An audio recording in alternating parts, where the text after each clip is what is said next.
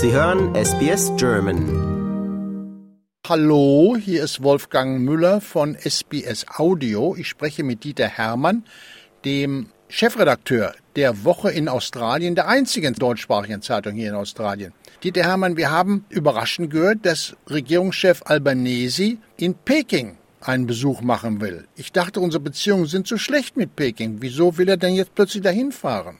Na, Wolfgang, vielleicht weil die Beziehungen so schlecht sind. Also ich hoffe jedenfalls, dass das der Grund ist dafür, dass ähm, der Premierminister nach Peking fliegen wird und dort mit den Politikern reden wird. Man muss sich mal vor Augen halten, Australien und China sind Handelspartner seit langer, langer Zeit.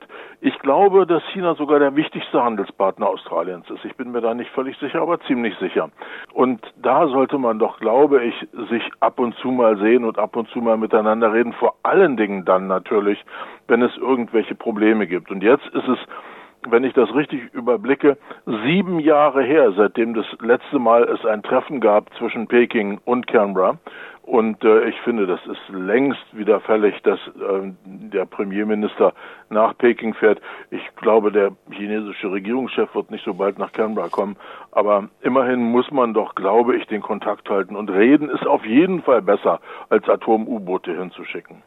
Ähm, ich habe so ein bisschen den Eindruck gehabt, dass der vergangenen Regierung, der Koalitionsregierung, es einfach wichtiger war, viel kriegerische Macht zu zeigen und nicht so sehr auf die Wirtschaft zu setzen. Und ich glaube aber, dass es für die Bevölkerung beider Länder, für die Bevölkerung von China und von Australien ganz enorm wichtig ist, dass an die Wirtschaft gedacht wird.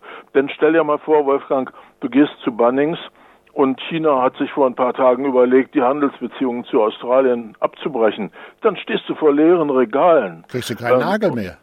Na, genau. Und dann, du kannst dein Rasenmäher nicht mehr reparieren lassen und du kriegst keine Ersatzlampen mehr für deine Küche. Und auch äh, in den Supermärkten wird es ziemlich ärmlich aussehen, wenn die Chinesen nicht mehr wollen, dass wir äh, mit ihnen Handel treiben. So sieht das aber der frühere Regierungschef Morrison nicht. Der hat sofort seinen Nachfolger kritisiert, äh, warnt, dass dieser Besuch so gesehen werden kann, als ob wir vor China einknicken.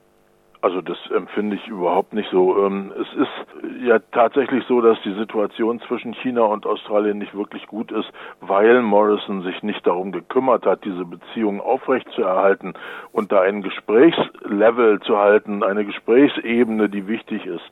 Ich denke, äh, dass es eine gute Idee ist, da jetzt Zeitpunkt steht, glaube ich, noch nicht genau fest, aber jetzt demnächst hinzufliegen und mit denen zu reden und sicherlich auch Probleme zu lösen, weil es ist ja auch im Interesse Chinas, ähm, die Handelsbeziehungen auf eine sichere und zuverlässige und wirtschaftlich interessante Ebene zu stellen. Und ähm, ich glaube, wenn man miteinander spricht, wenn auch Delegationen miteinander sprechen, auch in, in, in tiefer gelegenen politischen Ebenen, ich glaube, dann kommt man auf jeden Fall weiter, als wenn man mit Atom-U-Booten wedelt. Ja, ich muss sagen, wir haben ja auch dieses Gespenst eines neuen Kalten Krieges heraufziehen, man, indem man versucht, äh, die Russen mit Recht, aber auch die Chinesen auszugrenzen.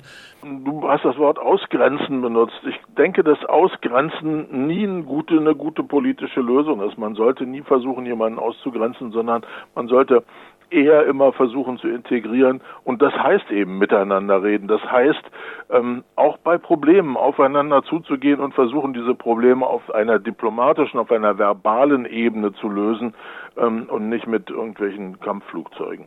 Dieter Hermann, vielen Dank für diese guten Beobachtungen. Lust auf weitere Interviews und Geschichten? Uns gibt's auf allen großen Podcast-Plattformen wie Apple, Google und Spotify.